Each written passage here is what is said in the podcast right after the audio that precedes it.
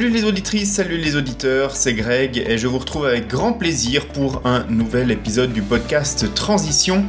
Dans l'épisode de ce mois, qui est d'ailleurs publié avec un tout petit euh, retard, euh, eh bien je vais publier un épisode qui n'est pas tout à fait comme les autres, puisqu'il s'agit d'un enregistrement live d'une conférence, d'une discussion ou d'une table ouverte plutôt même, euh, qu'on a eu chez Motion Lab près de Lausanne en Suisse, avec plusieurs intervenants autour de la technologie en course à pied. Peut-être que vous avez vu passer euh, quelques-unes des invitations que j'ai relayées sur les réseaux sociaux pour participer à cette euh, conférence, cette table ronde qui a eu lieu le vendredi 28 avril, donc dans les euh, locaux de Motion Lab, un centre dédié à la performance sportive, où on retrouve des physios, des entraîneurs, des physiologistes de l'exercice et euh, plein d'autres spécialistes du sport, de la performance et puis de la santé.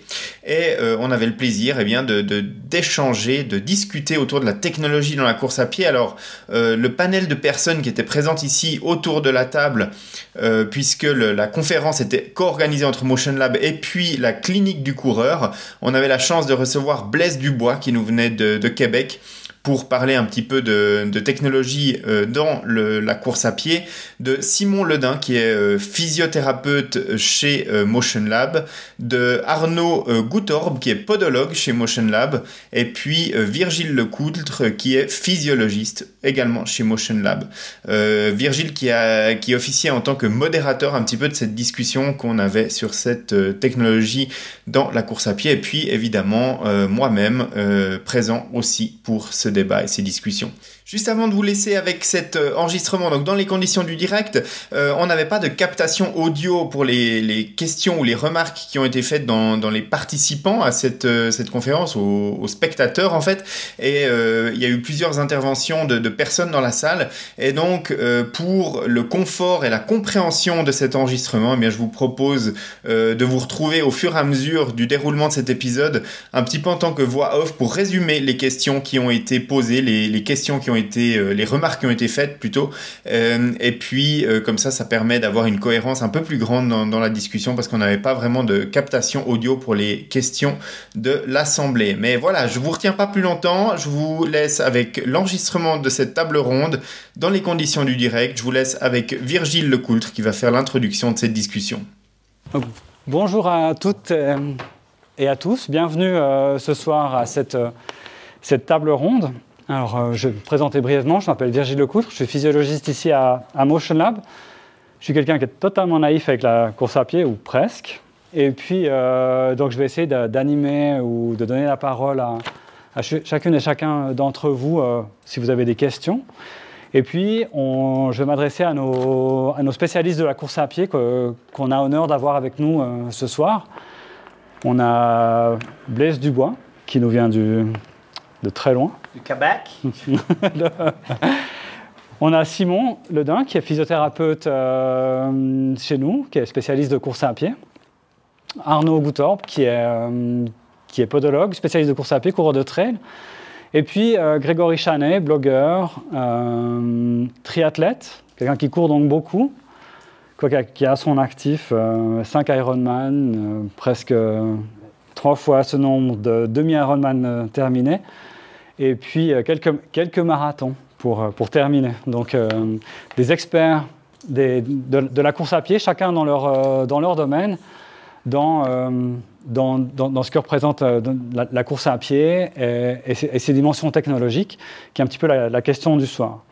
Puis c'est vrai que si on, si on, pense à technologie et course à pied, moi, quand j'y ai, quand ai réfléchi, on m'a dit, ah tiens, est-ce que tu pourrais animer ou cette, cette table ronde?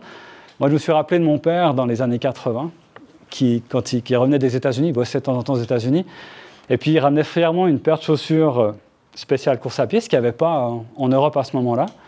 Et puis le dimanche matin, il mettait son short en coton, puis il partait courir. Puis il y avait un petit peu cette, euh, dimension de, liberté, euh, comme ça, de, jeune Californien qui n'était pas. Et puis, et mais qui, partait courir, quelque chose de très spontané très enfin, et, de liberté. Il y avait déjà un petit peu de technologie. Je ne sais pas si le coton s'en était, mais la chaussure euh, c'était déjà un, peu technologie. Et puis si on, si, on, si on avance un peu dans le temps, on va vite. Il y a deux, trois ans en arrière, on s'est posé la question, enfin, c'est pas nous, mais des fabricants, des scientifiques se sont posés la question si on pouvait courir un marathon en moins de deux heures. On a une déferlante de, sciences et de, de technologies qui ont démontré que, que oui, si on réunit tout, euh, de la physiologie des, athlètes à, une optimisation biomécanique, des conditions environnementales, on, on peut y arriver. C'est physiologiquement, mécaniquement, technologiquement possible. Et puis euh, aujourd'hui, quand, quand, quand, je vois du monde venir au laboratoire pour, euh, pour, pour, évaluer ses, capacités euh, physiologiques, eh bien, on, on, peut parler de, la technologie, d'un monitoring de la, de la, fréquence cardiaque, on peut parler de, des fois d'un monitoring plus avancé, de l'oxygénation musculaire, de, de, de, la température centrale. On, peut, on voit des chaussures avec des, des technologies avancées, enfin, qui, qui, qui comportent des, technologies avancées qui, av qui, avancent très vite, des vêtements, des chaussettes. Donc vraiment quelque chose qui est, est, est je dirais, à, des années-lumière de, de mon père dans les années 80. Et puis, une des questions qui, qui se pose pour moi, qui, qui se pose pour tout, pour tout le monde aujourd'hui, c'est de se dire, mais finalement, OK, il y a toutes ces technologies-là, est-ce qu'elles est est qu est, qu est réellement bénéfique pour nous? Quand est-ce que, euh, quand est que, que, que, je dois l'inclure dans, ma préparation?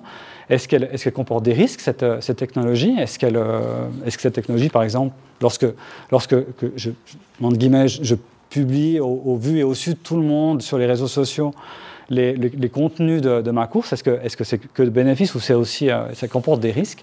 Donc c'est un petit peu les questions qu'on qu aimerait, euh, qu aimerait adresser ce soir. Alors, peut-être pour commencer, j'ai fini de parler, je vais, je vais vous demander peut-être individuellement quel, quel, serait, en fait, si, vous deviez vous, vous, projeter dans, ces quelques dernières années ou celles qui vont venir en avant, quelles sont pour vous, en fait, ces, les, les principales technologies qui, euh, qui aujourd'hui euh, bénéficient ou, ou, ont marqué l'histoire récente de, de, la course à pied ou de sa pratique? Je sais pas, peut-être Blaise, est-ce que tu as envie de d'ouvrir le bal? Oui, volontiers. J'espérais avoir un peu de temps pour réfléchir. Euh, en fait, moi, je suis, je suis, vraiment un homme de Cro-Magnon québécois euh, qui court en petit short et en chaussures minimalistes dans la forêt. Donc, je suis très déconnecté de beaucoup de technologies. Euh, je cours pas de montre, exemple, depuis, euh, depuis très longtemps. J'ai été coureur de 800 mètres et euh, j'ai pris assez de chrono sur la piste euh, pour en avoir un peu marre. Et maintenant, je cours dans la forêt euh, canadienne et euh, j'ai pas de montre. Euh, j'ai des chaussures ultra simples, minimalistes, complètement pourries. Et donc, je, suis ici pour faire le rabat-joie sur la technologie. Mais en fin de compte, j'ai quand même des expertises scientifiques qui m'amènent à, à, discuter de certaines choses. Et je te dirais que celle qui m'a habité dans les dernières années, euh, c'est d'explorer la littérature sur ces fameuses chaussures à plaques de carbone. Est-ce que ça fonctionne ou pas? Combien? Euh, donc là-dessus, je serais à l'aise de bien répondre aux questions. J'ai vu qu'il y avait plein, tu avais plein d'idées de, trucs. Il y a beaucoup de sujets où j'ai aucune expertise et je suis vraiment euh, très nul. Donc, mais je pense que les plaques de carbone ont marqué les esprits pas mal. On nous a même laissé croire que c'était à cause de ça qu'il y avait un subtout, mais pour moi, ça n'a rien à voir, mais vraiment rien à voir, surtout avec Kipchoge. Donc, euh, on en parlera, mais euh, voilà. Avec, euh, avec grand plaisir, merci. Pour, donc, déjà, peut-être tu, tu te, te, portes un petit peu en faux par rapport à, à, à ces technologies.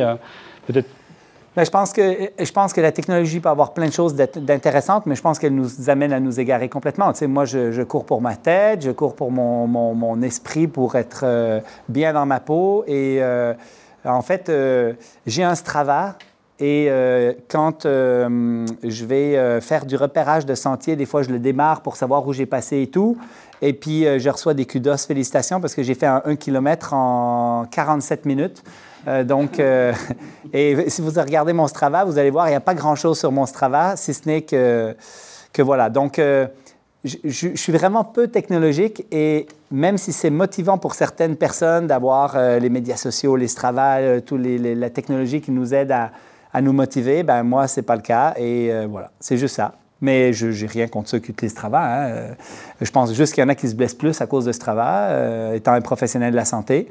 Je pense qu'on se déconnecte de, notre, de nos sensations quand on est trop connecté avec des pulsations, avec du VO2, avec etc. Puis je pense qu'il y a beaucoup d'athlètes de haut niveau, par exemple, qui retournent aux choses ultra simples sur comment je me sens, quelle est mon, ma sensation de fatigue, comment je me sens au niveau de mon envie de m'entraîner, euh, plutôt que d'avoir euh, alors, je ne sais pas si vous vous souvenez de Rocky 4. Rocky 4 avait Rocky, hein, qui s'entraînait sur des, des, des bouts de, dans la forêt perdue, et puis tu avais Drago, le russe, là, qui, qui, était ultra technologique, qui frappait dans une machine qui disait exactement combien de force, mais c'est quand même pas Drago qui a gagné. Hein. merci pour ton point de vue. Euh. L'analogie est... Très bien. Euh, Simon, toi, tu, aurais un, déjà euh. quelque chose qui t'a marqué dans... Ouais, moi j'ai hésité pas mal entre... c'est vrai que quand on y repense, il y a les plaques carbone, il y a Strava, il y a les montres. j'ai demandé à ChatGPT qui m'a sorti les, les montres. Et en fait, en y réfléchissant, je suis assez d'accord. C'est-à-dire que euh, sans aller jusqu'à ton papa dans les années 80, mais moi j'ai couru mon premier semi en 2010. Et du coup, à l'époque, j'avais pas de montre. Je partais courir, je regardais l'heure qu'il était. Et quand je revenais, je regardais l'heure qu'il était. Et sur Internet, j'allais faire mon tracé pour savoir à peu près le kilométrage. Et en fonction de ça, j'avais la vitesse, les kilomètres et euh, le temps. Et maintenant, là, j'ai repris ma dernière course dimanche. Quand je vais sur euh, mon application, j'ai 42 données. Je me sers toujours pas des 39 autres, mais j'en ai, ai 42, dont euh, des trucs genre le taux de la perte d'eau euh, durant ma course. J'ai perdu un litre 5 d'eau durant. Ouais, c'est cool. Euh, donc ça, je pense, c'est ce qui a changé. Je dis pas que c'est bien, mais c'est un truc qu'on n'avait pas il y a 10-15 ans. Et pour le côté un peu plus positif, il y a 15 ans, quand je partais euh, courir, je me perdais une fois sur deux et du coup, je faisais euh, pas du tout ce que j'avais prévu. Et aujourd'hui, bah, je suis dans une ville que je connais pas. La veille au soir, je, demande à Strava qui me trouve un, un, je sais pas, un itinéraire de 5-10 kills et j'ai mon itinéraire parfait, je cours. Et ça, je trouve ça magique. Et tu vas rencontrer plein d'autres coureurs en plus pendant ce parcours-là. parce, que, c'est le truc le plus populaire. Donc ouais, moi, c'est un peu mes deux trucs. Ok, merci. Merci Simon. Donc ouais, pour, pour toi, tu t'inscris différemment par, par, rapport à la technologie. Euh, peut-être toi, Arnaud? Moi, j'ai commencé à courir, j'avais juste une montre euh, qui faisait chronomètre, hein, tout simplement, à aiguille. Hein. C'était pas une Rolex, hein, parce que j'avais pas 40 ans à l'époque. J'ai pas raté ma vie, mais euh, je courais comme ça, tout simplement. Après, j'ai acheté une montre qui faisait cardio. Moi, j'étais content au tout début. Après, ben, les fréquences cardiaques, en fait, j'y connaissais que dalle. Je n'en avais pas rencontré, Virgile, encore, donc je ne sais pas à quoi ça servait. Euh, et moi, surtout, ce que je retiens, surtout, c'est les chaussures. En tant que podologue, j'ai toujours été intéressé par les chaussures. Et où je rejoins un petit peu euh, Blaise, c'est les chaussures minimalistes. Après, les carbones, c'est vraiment euh, deux identités différentes des chaussures. Est-ce que c'est bien de courir avec des minimalistes?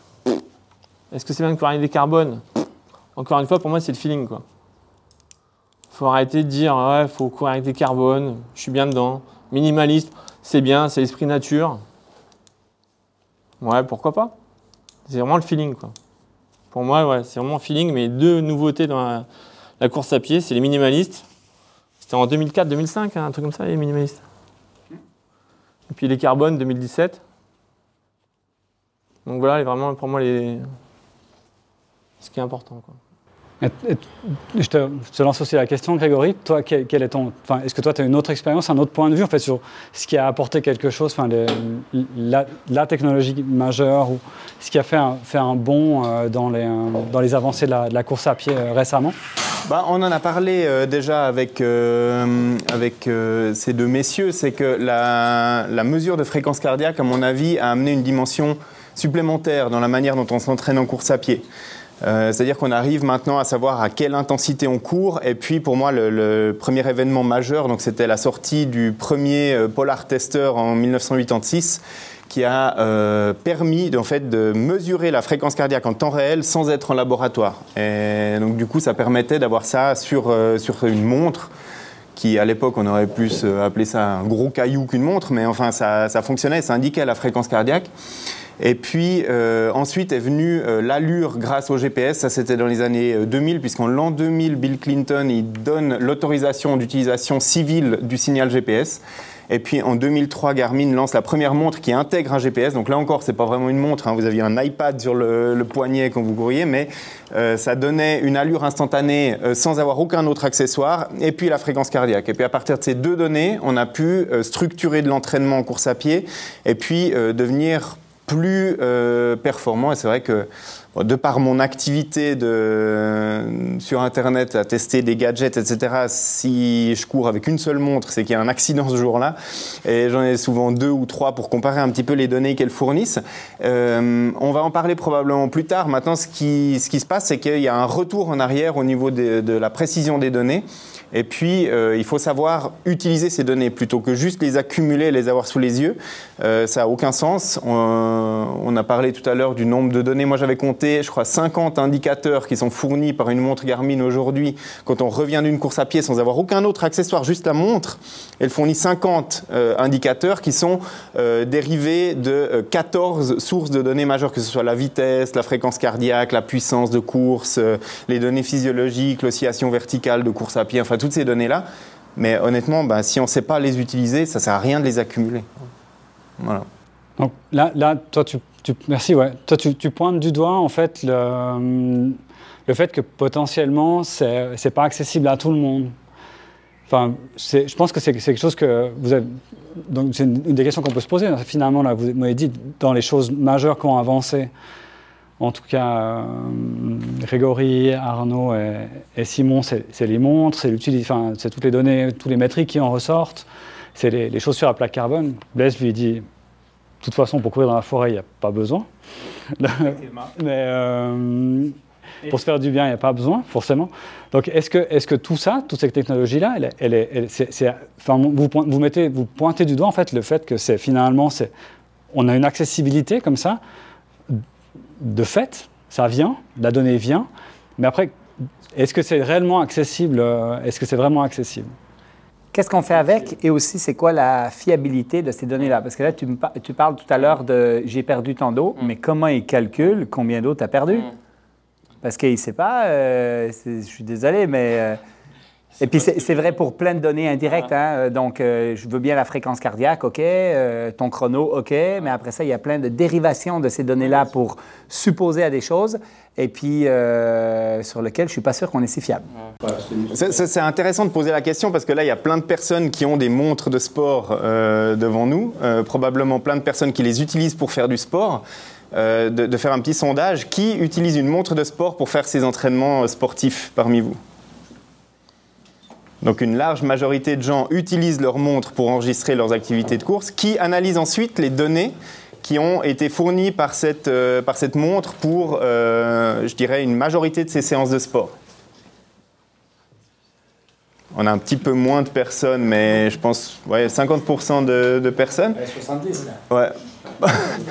Et puis, euh, qui utilise plus que deux ou trois données pour savoir s'il a fait un bon entraînement ou un mauvais entraînement ou choisir quels axes d'amélioration il y a pour la prochaine séance Ah, les gigs, là. C'est qui les gigs?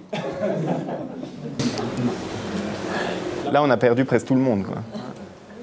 Et après, l'autre question, c'est entre votre Qui a payé ressenti- très cher pour avoir une belle montre? Excusez. Et après, entre le ressenti de chacun, par exemple, si là on part courir 10 kills, votre ressenti perso sur la course et ce que dit la montre, il y a, ça aussi, c'est que les gens, ils, parfois, ils vont trop regarder les données et finalement pas se fier.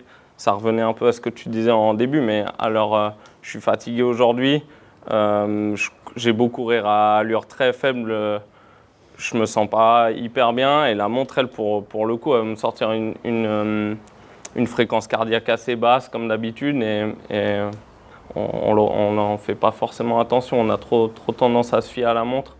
Oui, bien sûr. Ressenti, ouais. Ça, c'est une évidence. Et là, on a une personne qui nous demande euh, si on peut vraiment se fier à, sa montre de sport parce que, euh, bah, expérience personnelle de cette personne, c'est euh, pourtant un modèle haut de gamme hein, de montre cardio GPS, mais la mesure de fréquence cardiaque est très très aléatoire pour ne pas dire que c'est n'importe quoi. Est-ce qu'on peut vraiment se fier à ces données? Alors malheureusement, il faudrait pas.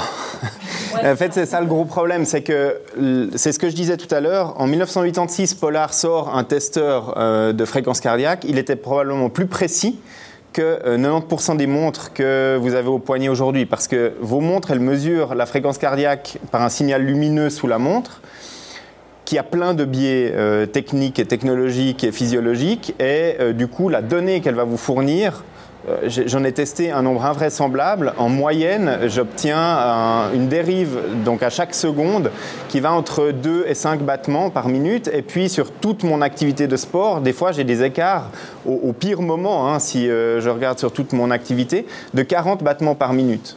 40 battements par minute, on va juste dire que c'est inutilisable. Et le problème qu'il y a, c'est qu'au moment où je regarde ma montre pour savoir si je suis dans la bonne zone, est-ce qu'elle a 4 battements d'écart, ce qui serait encore éventuellement acceptable, ou est-ce qu'elle en a 40 et puis ma donnée, elle est inutilisable? Ça, je ne peux pas le savoir. Je pars sur un marathon, je me mets sur une allure. Si sur les 5 premières minutes, elle me donne des données complètement aberrantes puis que je me cale là-dessus, soit je vais finir mon marathon 45 euh, minutes derrière mon objectif, mais super bien parce que j'aurais pas couru assez vite, ou alors euh, je serais parti beaucoup trop vite puis je vais m'écraser euh, en plein milieu. Donc c'est vraiment une problématique avec la nouvelle technologie parce que parce que la montre mesure la fréquence cardiaque, les gens lui font confiance. Et ça va bien pour mesurer la fréquence cardiaque pendant le sommeil, quand vous bougez pas ou peu, ou euh, quand vous êtes au bureau. Mais quand vous faites une activité de sport, cet indicateur, il, ne vaut pas grand-chose. Ça, on s'en rend compte pas mal avec le vélo. Moi, je trouve dès qu'on oublie la ceinture au vélo, moi, ça me sort des trucs euh, complètement aberrants parce que juste avec la position, je pense, du poignet qui décolle. Euh, mm. Il y a la position, il y a le, fait qu'en vélo, on a plus de vibrations et ça glisse sur la peau à cause de, la sueur et tout ce genre de paramètres qui vont faire qu'on a des données qui valent pas un clou.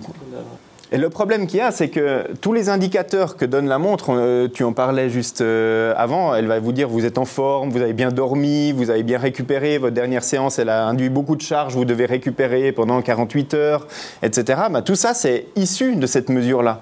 Donc si la mesure de base, elle est fausse, et ce que disait Blaise tout au début, c'est qu'il y a plein de données dérivées, en fait, le capteur, il va mesurer votre fréquence cardiaque, mais aussi la variabilité de fréquence cardiaque et plein d'autres paramètres pour établir ces données-là.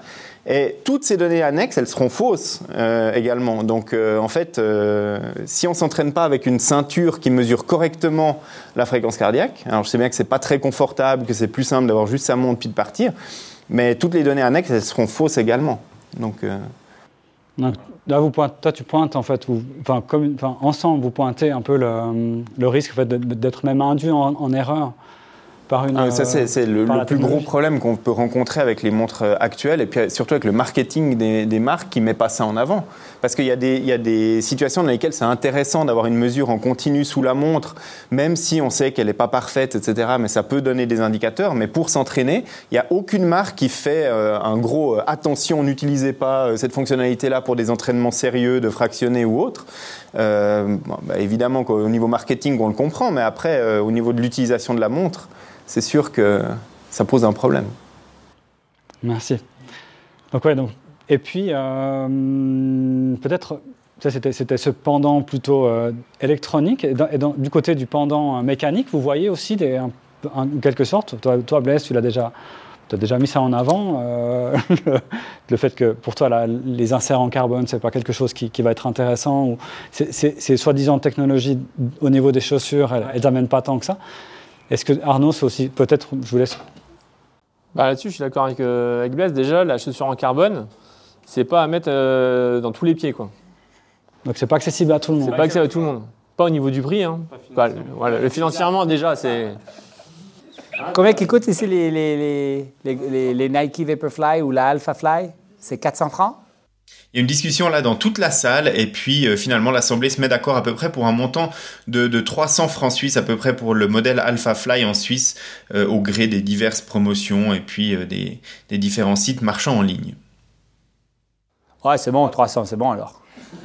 300, ça fait 400 dollars canadiens, mais c'est du vol.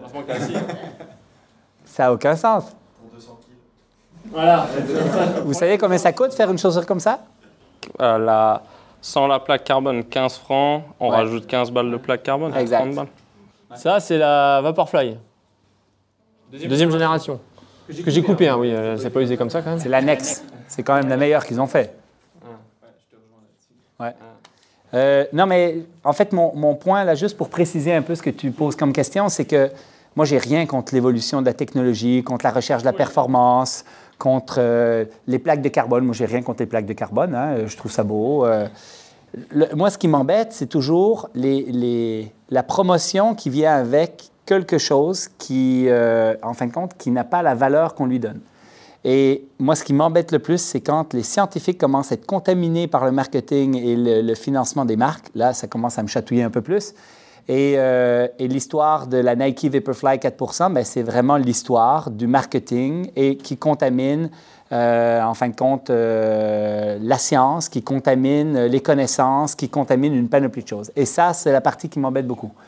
Avec le recul qu'on a actuellement, la Vaporfly, la Nike Vaporfly 4% porte le nom de 4% suite à une étude scientifique. Faite par euh, le Nike. En fait, il y a les deux chercheurs principaux, Lou Kammer puis euh, et euh, Kram qui, sont grassement payés par Nike. Donc, ça ne veut pas dire qu'ils sont mauvais. Hein. Euh, Kram, c'est la sommité dans le monde sur l'économie de course. Euh, je pense qu'il veut prendre une retraite tranquille et dorée, mais bon, ça, c'est une autre chose. Il ne faut pas que j'en dise trop, on est, on est enregistré. Mais, mais clairement, pour moi, il y a un problème et il y a un biais commercial associé qui m'embête. Ça, c'est la première chose. Et ça n'enlève en rien tous les super papiers qu'il a fait et tous les autres trucs. La seule chose, c'est que là, on fait, on, trouve un 4 dans une étude qui a jamais été reproduit depuis. Je pourrais vous parler des études, ils sont, on les a tous là, euh, qui ont été faites sur le sujet. Euh, clairement, on n'est pas à 4 et actuellement, on est probablement à une amélioration qui est un petit peu moins que 1 euh, avec encore beaucoup de bémols que je pourrais vous parler. Mais, mais moi, c'est ça qui m'embête. En fait, c'est le fait de teinter l'inconscient collectif avec un sub-tout sur marathon qui n'a rien à voir avec la chaussure, mais absolument rien à voir, mais pour vendre des chaussures. Moi, c'est ça le, c'est ça le bug. C'est vrai qu'on parle, du. Quand on pense à ce marathon-là, on pense tout de suite à la. Enfin, pour le commun des mortels, on pense à la, à la chaussure. Alors qu'en fait, on oublie qu'il y avait euh, une Tesla devant pour tracter le gars, qu'il y avait euh, tous les pacers qui sont relayés. Qui, euh, donc, on avait des conditions incroyables qui, pour moi, étaient beaucoup plus propices à cette performance que les, et euh, il y avait Kipchoge aussi, que, que finalement... Il, voulait me recruter, mais euh, c'est bon. Euh. Toi, tu as refusé. Oui, parce que j'ai dit non, je crois pas quand même que les chaussures vont me faire courir en dessous de deux heures. Non, mais c'est là où ils ont, c'est là où ils étaient bons. C'est là où ils, ont été bons, c'est qu'ils ont réussi à, à, à faire. quand on pense à ce marathon, on, l'identifie à la chaussure, alors qu'en fait, il y a plein d'autres paramètres à mettre avant la chaussure qui ont permis de réaliser cet exploit imagine qu'on veut faire un 100 mètres. Puis on dit, écoute, on va faire une tentative de battre le record du Bolt, mais euh, on met euh, deux beaux gros parachutes, parachutes, qui tractent la personne avec des gros souffleurs en arrière, et puis que finalement, on arrive à faire du 9,40. Et là, on est tout content. On a fait du 9,40, on est tout content. Le record du monde du Bolt en, euh, en 2,01 est beaucoup plus impressionnant que son 1,59 mais beaucoup plus impressionnant. Euh, Kipchoge, excusez, ouais, je, mélange là. Il est beaucoup plus impressionnant, il est beaucoup plus intéressant. Il est dans un contexte euh, réel. Juste le fait d'avoir les lièvres, d'avoir les lasers qui pointent, d'avoir euh, la voiture électrique avec le gros board, avec l'effet d'aspiration connu, étudié, qui était supposé faire économiser 4 minutes 20 sur le chrono de, de, de Kipchoge par rapport à où il partait, du premier jour, il aurait dû battre son 2 heures, de faire le 2 heures facilement. C'était une 56 qu'il devait faire. C'était une 56 qu'il devait faire. Bah, il y avait la marge. Hein. On lui a raccourci son marathon aussi, parce que sur un marathon normal, il doit aller chercher son ravitaillement sur le bord de l'épreuve. Donc il va faire des, quelques centaines de mètres en plus sur la totalité de l'épreuve, alors que là, on lui amenait son ravitaillement alors qu'il était en pleine euh, course. Euh, voilà, euh, sur un circuit qui était parfaitement optimal au niveau météo, etc. Donc. Après, moi, je, je, salue Nike hein, qui, qui a fait une on va dire, une mise en marché une, de ce projet-là qui est fabuleux. Euh, au niveau commercial, euh, j'ai identifié cinq points euh, qui, font en sorte qu'on a réussi à marquer l'inconscient collectif. En fin de compte, c'est d'abord innover avec un produit. Nike sont les champions de, tous les temps, hein, avec le Shock, avec le Free, avec le Air, avec maintenant la plaque de carbone. C'est des innovants. En fait, ils, ont, ils investissent beaucoup plus que toutes les autres compagnies sur tout ce qui est innovation et marketing, clairement. Après ça, c'est de faire croire un gros effet. Et là, ils ont engagé des scientifiques, fait un papier scientifique. Là, en plus, tous les scientifiques ont mordu euh, parce que c'est des sommités internationales. Euh, on a nommé ça le, 4% Et puis après ça, c'est influencer l'inconscient collectif. Comment on fait pour que tout le monde achète notre Nike? Et là, avec le, le sub ben, bingo. En 2017, ils lancent la chaussure. En 2019, c'est 33 euh, des personnes qui font, euh, je ne me souviens plus des stats exacts, mais qui font en dessous, en dessous de 3 heures qu'ils l'ont. Et maintenant, c'est tout le monde. non mais c'est impressionnant, c'est vraiment impressionnant. J'étais au marathon de New York en novembre, je regardais dans le sas de départ, c'est juste hallucinant. Il n'y a plus de place pour personne d'autre. Ouais. Et puis, euh, ben, bien évidemment, quand tout d'un coup Nike sort une nouvelle tendance qu'on sait qui prend des parts de marché impressionnantes, qu'est-ce que font toutes les autres compagnies? Ah ben, ils font de la plaque de carbone aussi. Et là, il n'y a aucune compagnie qui ne fait pas de plaque de carbone. Et une personne nous demande euh, s'il y a un risque à utiliser ces chaussures, et puis euh, surtout est-ce qu'elles peuvent induire des problèmes qui sont spécifiques à ces nouvelles technologies, comme par exemple la lame de carbone? Ouais. Toi, les compagnies les compagnies ont quand même été plus prudentes quand il y a eu la mode du minimalisme. Tu sais, le minimalisme, ça date de longtemps, 2004 à peu près, que, ça a décollé avec la Nike Free, mais le gros boom, c'est 2010 à 2014. Ok, C'est là où il y a eu vraiment une, vague. Et puis, euh, là, le, truc, c'est qu'il y a beaucoup de gens qui ont acheté du minimalisme, mais quand tu, tu vends du minimalisme à des adaptés aux maximalistes, tu cours un vrai risque.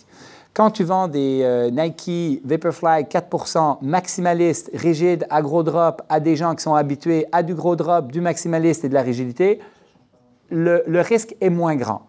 Le risque est quand même présent parce que présentement, on commence à avoir un petit recul, un peu plus de fractures de stress au niveau du talus naviculaire, euh, plus de problèmes du tibial postérieur avec l'instabilité de la chaussure, des problèmes de genoux. On en a un peu plus. Et tu as des athlètes élites comme euh, Kenenisa Sabekele qui disait ben, Moi, je ne peux pas trop m'entraîner avec ces chaussures-là, je suis vulnérable aux blessures. Euh. donc, il y, a une réelle préoccupation mais elle est clairement beaucoup moins grande que quand on avait le minimalisme. Les compagnies ont été beaucoup plus prudentes avec le minimalisme en sachant qu'ils avaient rendu tout le monde dépendant de la grosse godasse et puis que tu ne pouvais pas aller vers du, minimalisme comme ça du jour au lendemain. Donc, euh, dans les boîtes de, chaussures, c'était euh, maximum 100 km. Euh, Nike a fait à un moment donné une chaussure de compétition qui était pour l'Ironman d'Hawaï, qui était ultra light, qui devait faire 120 grammes. Et à l'intérieur de la chaussure tatouée, parce que j'en ai acheté une il y a, quelques, il y a de, nombreuses années, c'était marqué maximum 100 km. Donc tu la portais pour un marathon, un petit peu d'entraînement avant, t'en rachetais une autre après. Au niveau marketing, c'est pas mal quand même. Hein. Donc des grosses performances marketing plus que technologiques dans la... Ah, Nike est euh, clairement des champions. D'ailleurs, ils le mettent sur le... Je ne sais pas sur, si c'est sur toutes les paires, mais, mais le, ils marquent sur les Vaporfly, ils marquent testé en laboratoire, ou ils ont cet argument de, la science en fait pour vendre des chaussures. Sur ta paire de chaussures, il y a marqué, euh, limite, c'est pas marqué essayé par des pros. Quoi. Et puis, je, je, renchéris, la Nike Vaporfly 4% est devenue la Nex. Savez-vous pourquoi on appelait ça la Nex? Parce qu'ils ont rajouté 1%, 1 supplémentaire de performance gagnée avec cette chaussure-là. Exactement. Et là, et là c'était comme tout le monde, ah ben là, on est rendu à 5. Non mais imagine, et en plus, c'est l'économie de course, le 4 ce n'est pas la performance, parce qu'un athlète qui arrive à avoir une économie de course d'à peu près 4 à haut niveau va économiser peut-être 2,6% en performance. On n'est pas dans des équivalences. Le récréatif, un 4% d'économie de course, c'est à peu près 3 d'amélioration de sa performance. Donc, on véhicule un chiffre qui ne correspond absolument à rien au niveau de la performance, encore pour laisser croire. Mais c'est ça, moi, qui m'embête. Et je le répète, l'étude de Hookhammer et Cram n'a jamais réussi à être répliquée. On en a fait une, une étude en Nouvelle-Zélande où on a, comparé trois paires de chaussures, dont la Vaporfly. Euh, clairement, on n'a pas les mêmes résultats que eux actuellement. Après, Yo, pour répondre à ta question, avec les patients qui ont des plaques carbone, je trouve qu'on commence à y revenir un peu. C'est-à-dire que là où il y a deux ans, tout le monde disait c'était incroyable. Maintenant, ils disent Ah, c'est, je me sens moins bien et tout. Donc on, finalement, on s'attend à ce qu'ils les sortent plus.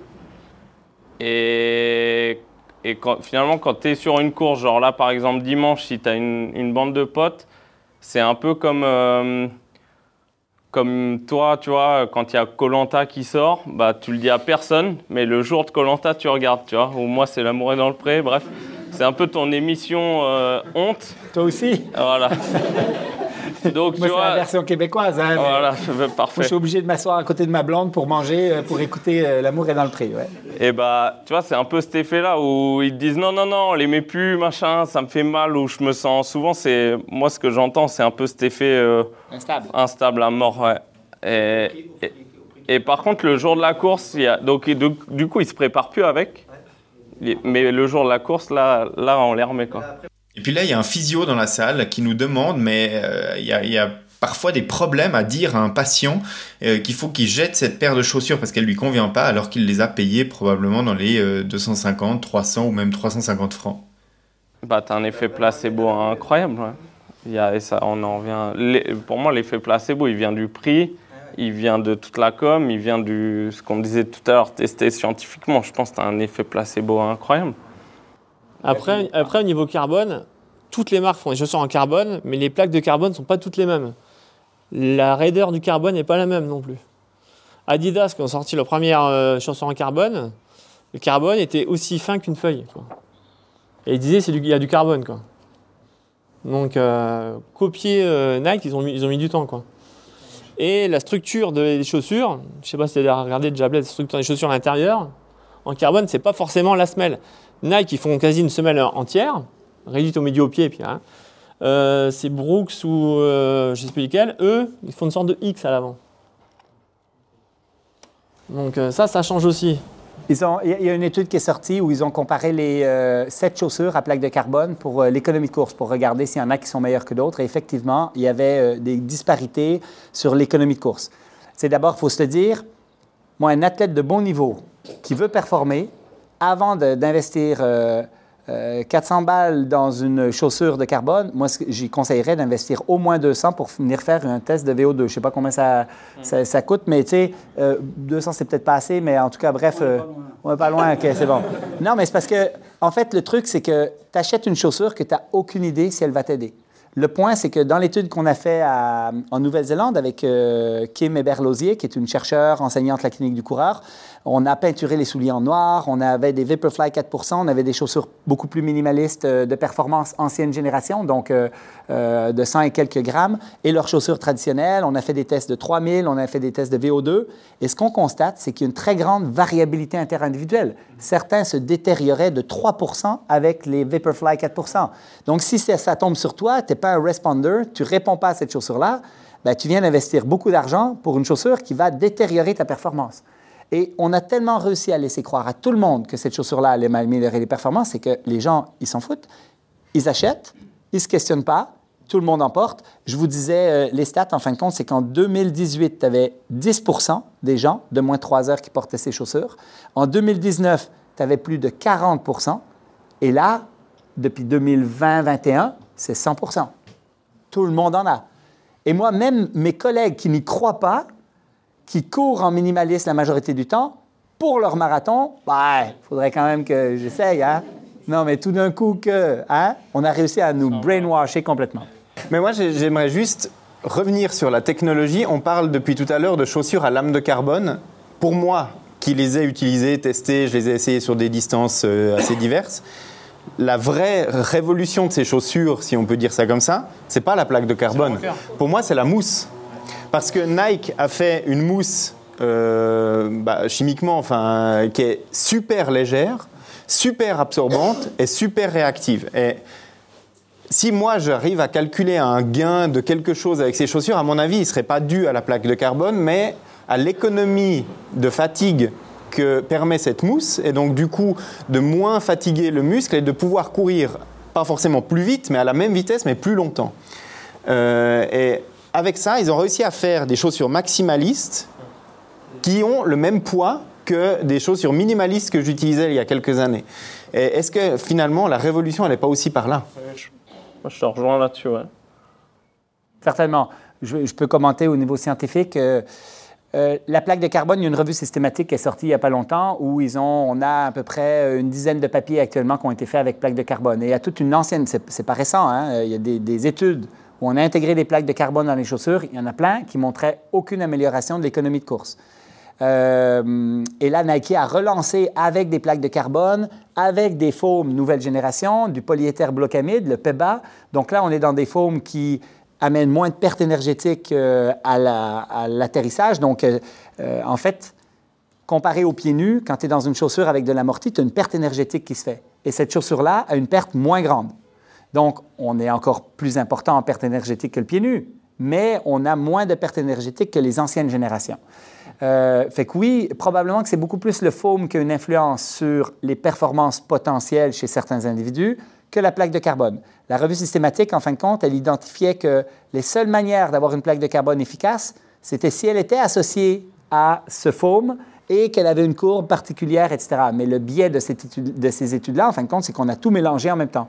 Je conclus actuellement que la plaque de carbone, elle change absolument rien à votre performance. Oukamer a pris euh, une, leur chaussure traditionnelle, ils ont coupé la plaque de carbone, ils ont fait le même testing avec les athlètes, aucune différence sur l'économie de course. Donc, ce n'est pas la plaque de carbone, mais la plaque de carbone est notre argument de vente principal. On ne peut pas l'enlever actuellement. C'est c'est pour ça qu'on vend. Ah, puis toutes les autres compagnies, ils ont mis des plaques de carbone. Et je disais tantôt, ils ont comparé sept différentes chaussures. La gagnante des sept, devinez c'est laquelle? Nike. Pourquoi? Parce que probablement tout le monde la connaît, puis quand tu testes, si ce n'était pas à l'aveugle, eh ben, tout le monde a un préjugé probablement favorable et un effet placebo avec le Nike. Euh, ou sinon, c'est que c'est les seuls qui ont trouvé la vraie recette de la courbe, du PEBA, de, de, tous les autres trucs. Ce que je doute un peu, mais qui reste impossible. Mais au final, la plaque de carbone ne change rien. L'amélioration de la performance est beaucoup moins grande que ce qu'on pensait, et ça vient probablement des formes, qui sont juste moins mauvais que l'ancienne génération. Et plus léger. Et plus léger. Là, là tu as soulevé aussi le point clé, c'est qu'on a réussi à faire une chaussure légère qui est maximaliste de la même manière que les chaussures d'entraînement de la majorité des athlètes.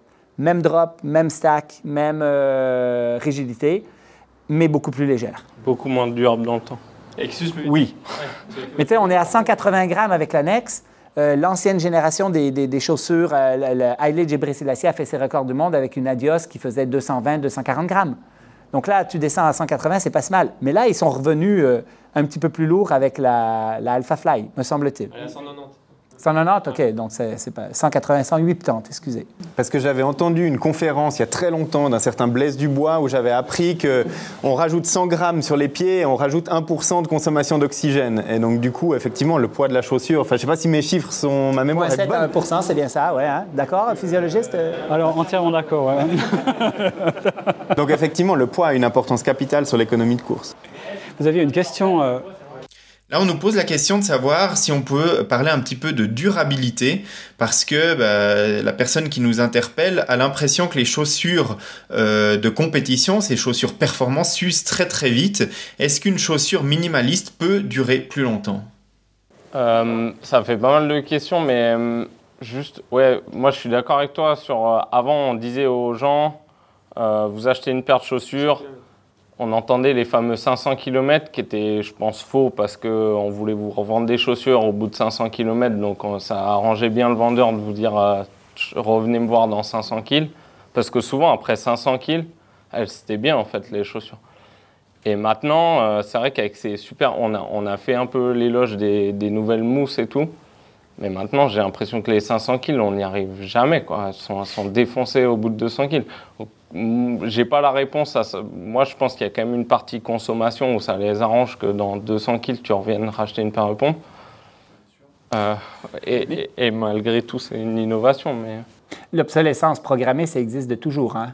Euh, ça fait partie du marketing. Euh, mais là, effectivement, on touche, on touche le max de ce qu'on peut faire parce que c'est vrai qu'elle se déforme euh, super rapidement. Et, euh, et, après ça, si jamais c'est une, chaussure de performance, puis tu veux la garder juste pour ton marathon, euh, c'est embêtant aussi parce que si tu ne t'entraînes pas avec, tu es clairement plus à risque d'avoir des problématiques donc, et d'être moins performant en plus. Donc, il faut que tu fasses des entraînements avec.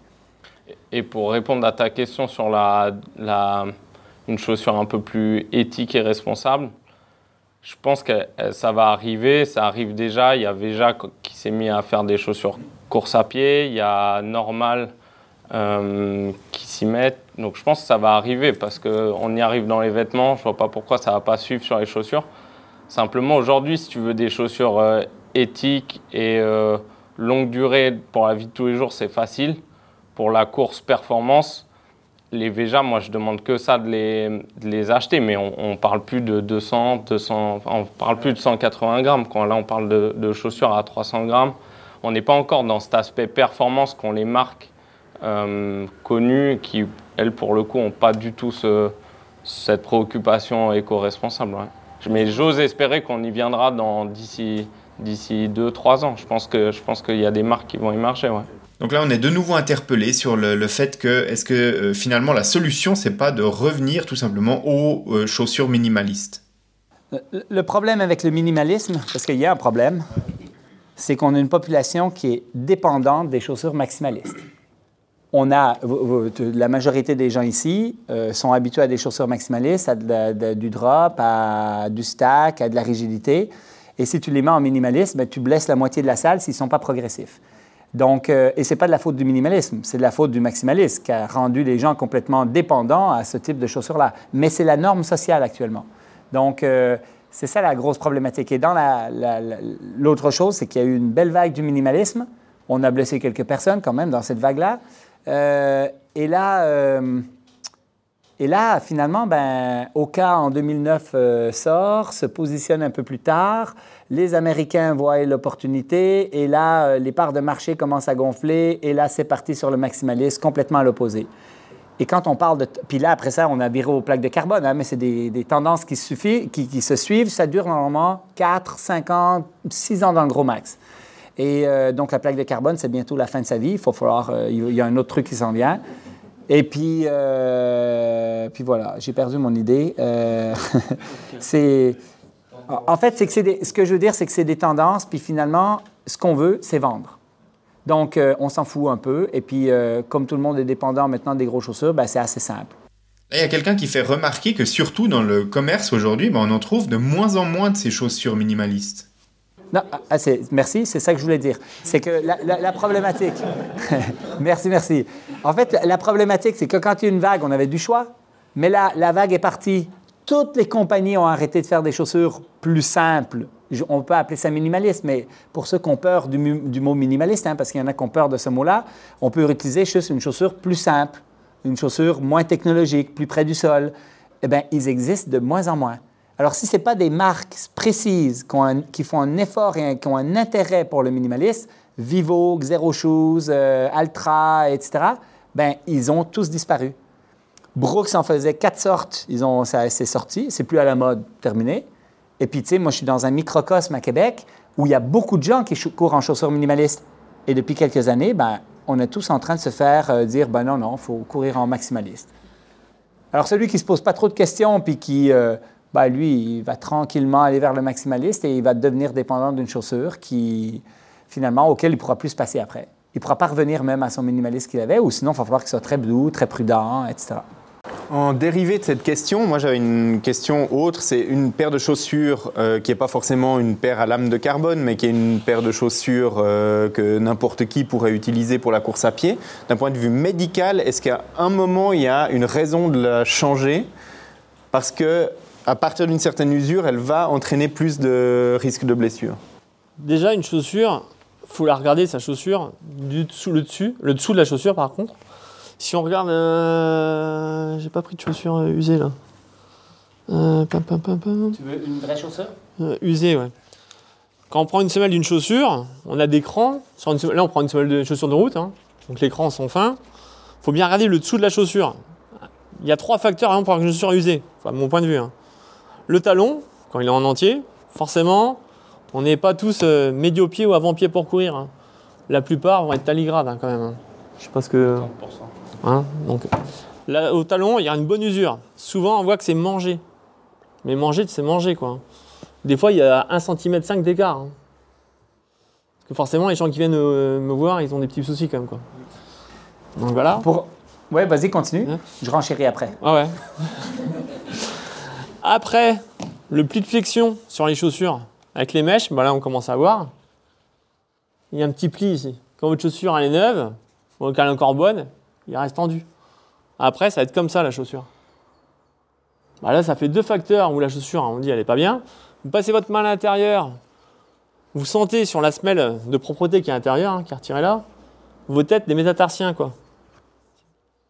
Bah là, c'est trois facteurs, la chaussure, elle est morte, quoi. Pour moi. Je, complète et, je lance le débat.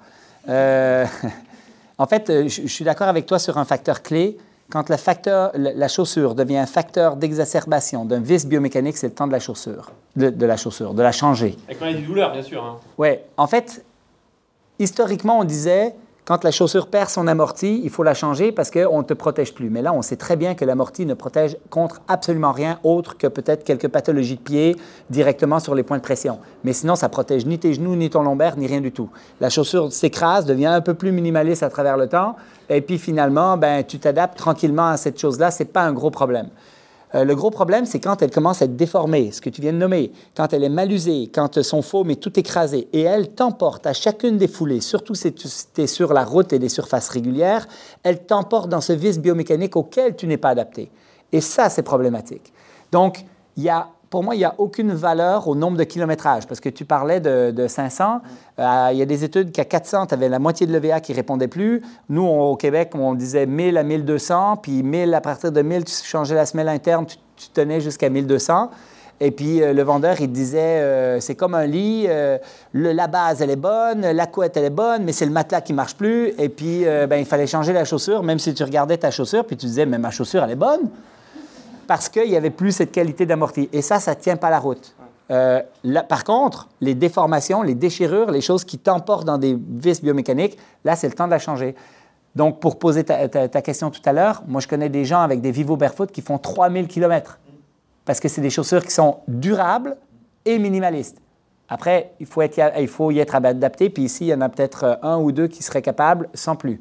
Donc, il faut, falloir, il faut vraiment prendre le temps si jamais c'est si c'est ton désir profond, puis tu te fous de tes performances des deux prochaines années, c'est une bonne idée. Une personne nous demande si euh, ces chaussures minimalistes, elles sont plus fragiles aujourd'hui qu'elles ne l'étaient dans le passé. Ouais, mais si tu veux du léger, du léger, c'est du fragile. Ouais. Et dans le temps, on avait deux types de chaussures minimalistes. On avait les chaussures euh, qui étaient plus des chaussures des racers, des chaussures de performance, mais ancienne génération, qui étaient minces, légères. Et pour être légères, ben, ils avaient euh, des mèches qui étaient un petit peu plus, euh, un peu plus fragiles. Donc, ça tenait pas si longtemps que ça. moi, je pense quand même que ça tenait plus que les chaussures de performance actuelles, parce qu'actuelles, on les déforme. C'est ça la problématique. Plus tu es proche du sol, moins tu les déformes, plus tu es stable. La seule chose, c'est que ça durait quand même 600, 800 km, puis après ça, ils étaient quand même déchirés de partout. Euh, les Vivo Barefoot, euh, ils sont un peu plus lourds, ils sont plus durables. Tu peux non seulement pas les, déformer, mais ils vont durer super longtemps. Mais c'est ultra minimaliste. C'est la problématique. Et pour revenir euh, là-dessus, maintenant, les chaussures, c'est des chaussettes en fait. Avant, on avait une vraie languette, on avait des quartiers. Maintenant, c'est une chaussette, il n'y a plus rien. Là, si on coupe, c'est collé quoi. Donc forcément aussi, ça s'use beaucoup plus rapidement quoi. Donc revenir aux chaussures à languette, c'est plus lourd par contre. les chaussettes. Euh, ils n'ont pas d'intérêt à ce que. le but c'est de vendre, hein. c'est marketing à fond. C'est comme Apple. Hein. Le, le, point sur la technologie, en fin de compte, c'est qu'il faut savoir qu'on valorise des produits qu'on vend et que selon la, la valorisation qu'on en fait, on les vend plus cher. Donc, quand tu intègres du carbone, quand tu intègres des technologies, que tu arrives à mentionner aux consommateurs, que tu arrives à vendre avec une idée qui vient avec, genre plaque de carbone, amélioration des performances. C'est comme ça que tu vends. Et cette valorisation amène une course à la technologie qui fait en sorte que les chaussures deviennent de plus en plus technologiques. Et quand je dis technologique, c'est aussi malheureusement de plus en plus gros. Dans la vague du minimalisme, ça devenait quand même vachement compliqué pour les détaillants. Non, non, c'est super bon. Euh, t'as pas d'antipronateur, t'as pas d'amorti, t'as pas, t'as pas, t'as pas, t'as pas. Et puis finalement, ben, t'as rien. Et puis, euh, ben, tu vends ça quand même 150 francs, 200 francs, et, euh, et voilà. Et à, ce moment-là, en plus, comme il n'y a pas toutes les technologies, tu te dis, ben, pourquoi je ne vais pas la Migros Parce qu'à la Migros, ils en ont des chaussures qui ne seront pas chères. Mais c'est très, je suis très sérieux. Ouais, c'est... moi je rebondis là-dessus. Tu, tu, posais tout à l'heure ta question avec du durable.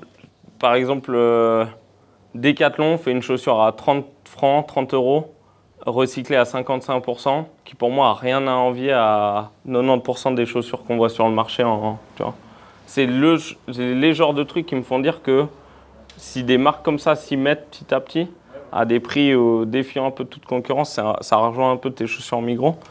C'est que je pense qu'on. Alors, ça reste encore des, niches pour l'instant, mais, mais ça, se trouve. Hein. Merci. Euh, moi, j'avais peut-être une question. Culturellement, puis, ou c'est pas culturel, mais c'est ce que je vois au labo. J'ai l'impression que le, sport a passé d'une vision. Enfin là, on a parlé beaucoup de chaussures qui sont faites pour certains courir en deux heures, d'autres trois, quatre heures. Mais euh, aujourd'hui, moi, je vois beaucoup de gens qui viennent au laboratoire, puis en fait, se préparent pour courir un jour, deux jours, trois jours, quatre jours. enfin, longtemps. Et en fait, le sport passe du plus vite au. Enfin, culturellement, j'ai un peu l'impression qu'on bascule du plus, du plus vite au plus longtemps. Et puis, euh, est-ce qu'aujourd'hui, est-ce qu'on accompagne finalement la, pratiquante ou le pratiquant au niveau des chaussures pour pouvoir, pour, ou est-ce qu'on accompagne ses articulations pour pouvoir encaisser 1, 2, 3, 4 jours plutôt qu'une, 2, 3, 4 heures? Euh, Moi, je vais faire court. Je pense que si on parle d'ultra, euh, on a vu que les meilleurs ultra trailers ou traileuses, finalement, ils n'ont pas une attaque de pied prédéfinie. Ce qui va faire leur, euh, leur force, au-delà de leur capacité, c'est qu'ils vont varier sans arrêt pendant l'ultra leur, leur, euh, leur, attaque de pied. Et du coup, ouais, moi, je ne me concentrerai pas trop sur la chaussure, sur, sur une question ultra. Pour moi, c'est on parle d'attaque de pied et pas tellement de, de chaussures en soi. Mais pas, forcément de technologie, donc on revient sur les fondamentaux. Ouais, euh. ouais. Enfin, mon avis, Pour toi, Arnaud, qui ben, Moi, je conseille à chaque fois des chaussures dans lesquelles il y a de l'amorti. Plus du dynamisme, mais de l'amorti. Parce qu'un ultra, 300 km à faire, il ben, faut les tenir. Et à un moment donné, même sur un marathon, même les meilleurs marathoniens, leur foulée n'est plus la même. Hein. Au 10e kilomètre au 30e kilomètre, elle n'est plus la même. Hein. L'attaque du pied, et puis la même. Donc sur un ultra, la chaussure, moi, c'est l'amorti, que je recommande. Voilà. Tous ceux que je recommande, ça marche, pour l'instant. Donc que ça dure comme ça. Donc, mais après, c'est comme tout. Hein. Ça, dépend des, patients. Chaque patient est différent. Quoi. Donc faire une généralité, je ne fais pas de généralité. Donc, euh, je, renchéris, je commente. Euh, il y a une étude de Larson. On a deux études maintenant qui ont mis des caméras au début du marathon, à la fin du marathon, pour essayer de voir c'est quoi les, changements biomécaniques euh, induits. Puis c'est vrai qu'il y a un petit pourcentage de gens qui ont des changements biomécaniques. Donc, euh, je donne l'exemple de Larson. Au huitième kilomètre, tu avais 87% des femmes qui attaquaient du talon. Le reste était mi-pied, avant-pied. Et quand tu étais au 30e kilomètre, ben, tu avais un 5% des femmes avant-pied qui étaient devenues talons. Euh, ou mes deux pieds qui étaient devenus talons. Donc, avec la fatigue, il y a des changements qui peuvent s'installer et des changements biomécaniques. Euh, ça reste quand même une petite proportion. La majorité des gens, de toute façon, ont des attaques talons et, euh, voilà. donc, il n'y a quand même pas tant de variations. Puis quand tu regardes sur des ultras, ben, il y a des variations tout au long de la course. tu as un quad qui est fatigué, tu vas attaquer un peu plus sur l'avant-pied. Tu as un mollet qui est fatigué, tu vas attaquer un peu plus du talon. Et il y a des adaptations qui se font biomécaniques inconscientes par les personnes sans même intellectualiser ce concept-là. Euh, c'est moi, en fait, encore une fois, on a laissé croire aux coureurs que ça leur prenait une chaussure pour la longue sortie, une chaussure pour les intervalles, une chaussure pour euh, euh, les intervalles rapides et puis la chaussure pour les compétitions. En fait, ils ont tellement besoin de trucs qu'ils ont 50 chaussures chez eux. et puis, la même chose, en fin de compte, on laisse croire que si jamais tu augmentes tes distances, ben, tu as besoin de plus de protection.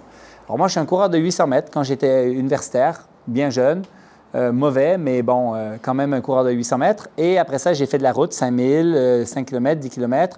J'ai fait deux marathons et après ça, je ne fais que du trail. Et l'automne passé, j'ai fait un 100 km au Mexique. Euh, encore, toujours aussi mauvais que mon 800 mètres au début. Hein, mais en fait, en fait, la question, c'est à travers ce processus-là, en fait, quand j'étais universitaire, ben, j'avais des grosses godasses pour m'entraîner, des spikes, des pointes pour euh, performer.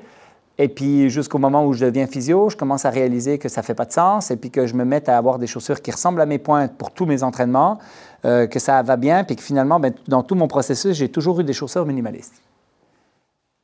Là, je passe à du 100 km. Je veux faire un 100 km au Mexique vivre un peu de sensations. Euh, euh, je ne suis pas sûr que je vais aller vers des 300, hein, mais faire un 100 km, ça me tentait quand même de voir comment, euh, comment je grandissais au niveau de mes chakras, etc. Et puis, en fait, la question, c'est est-ce qu'il faut que je change de chaussures? Moi, j'ai des chaussures d'indice minimaliste de 70 Je peux vous montrer un peu à quoi ça ressemble, mais ben, ça, c'est du 70% mais moi, j'ai des chaussures de, de, de 35 euh, la question, c'est, OK, est-ce qu'il faut que je change? D'abord, j'avais fait des marathons avec ces chaussures-là parce que j'avais fait des demi avec ces chaussures-là et parce que j'avais fait des 10 avec ces chaussures-là. Et puis, euh, quand j'ai décidé de faire un 65 et un 75, ben, j'ai gardé les mêmes chaussures, à peu près. Et puis, euh, là, je m'enlignais sur un 100. Qu'est-ce que je fais? Tout le monde me disait, ben, il faudrait quand même que tu aies un peu plus amorti. Mais ce qu'on sait au niveau de la science actuellement, c'est que la chaussure, elle protège le pied, mais elle stresse davantage le genou, le dos et la hanche. Donc la question, c'est plus, est-ce que tu as un facteur limitant? C'est sûr que tu as un biais, tu es podologue, donc tu t'occupes beaucoup des pieds. Donc c'est sûr que tu veux de l'amorti pour protéger les pieds. Mais moi, je suis physio, ils ont mal aux genoux, je veux moins d'amorti. Mais alors moi, il faut savoir que je m'occupe. Je m'occupe aussi des genoux quand même. Je regarde les genoux, je regarde pas que les pieds. Comme je dis aux patients, Ouais. les pieds c'est la, la base. Ouais. Mais ce qui m'intéresse, c'est le dessus. hein.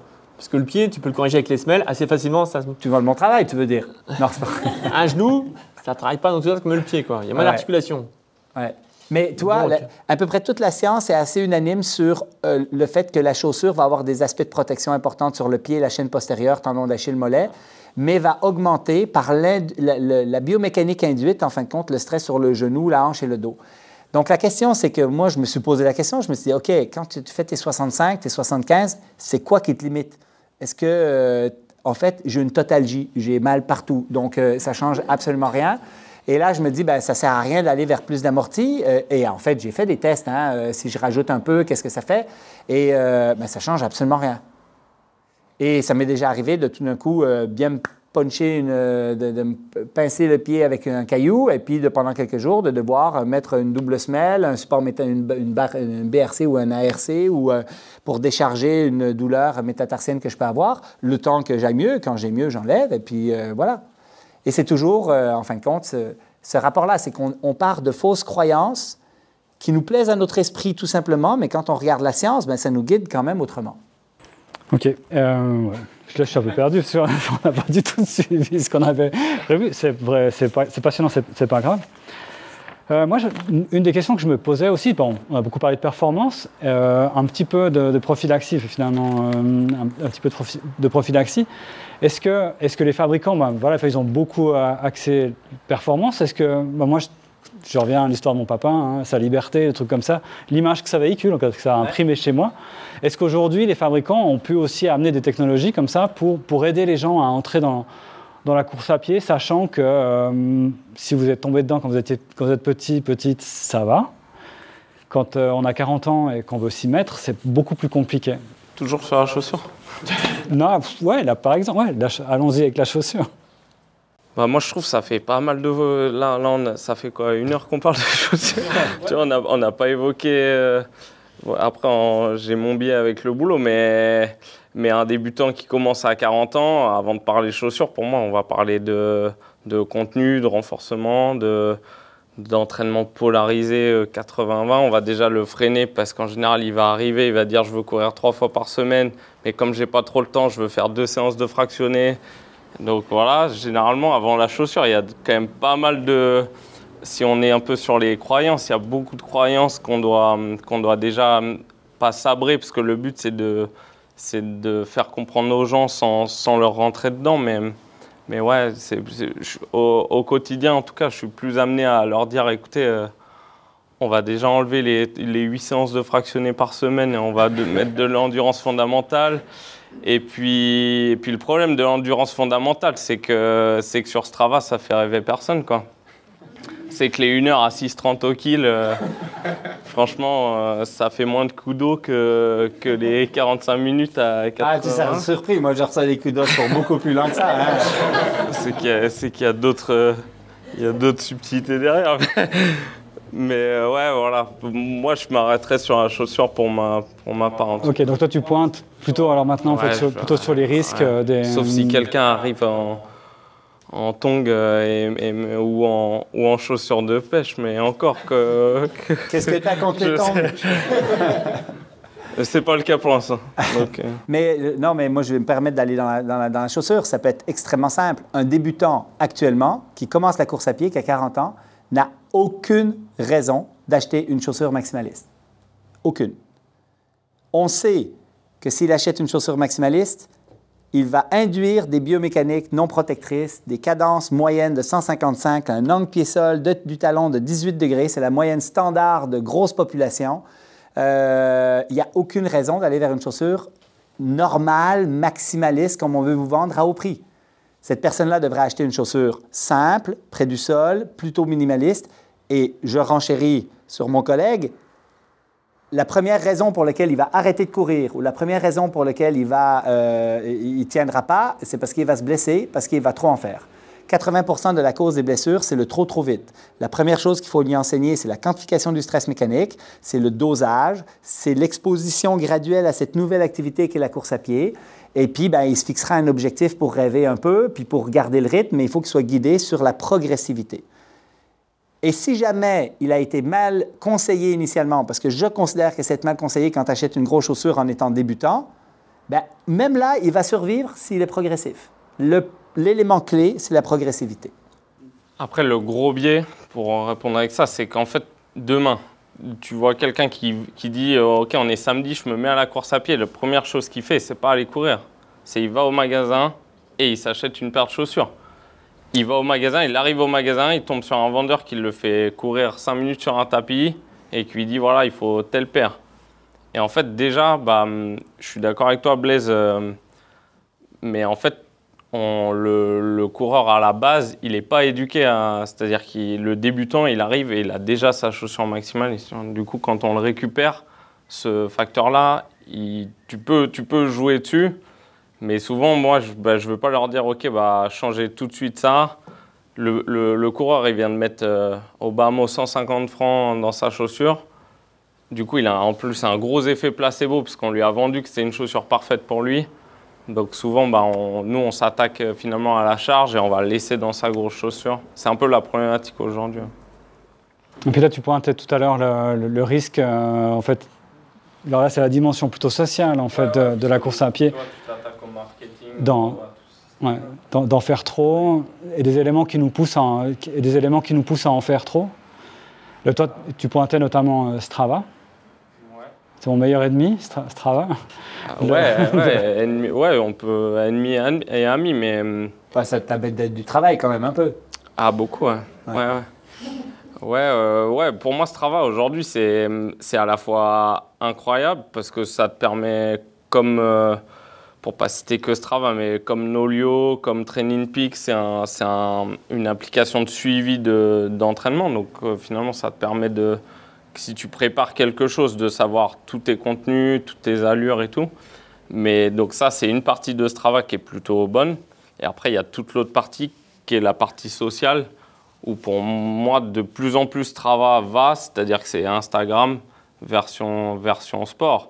Par exemple, Strava, avant, tu allais courir.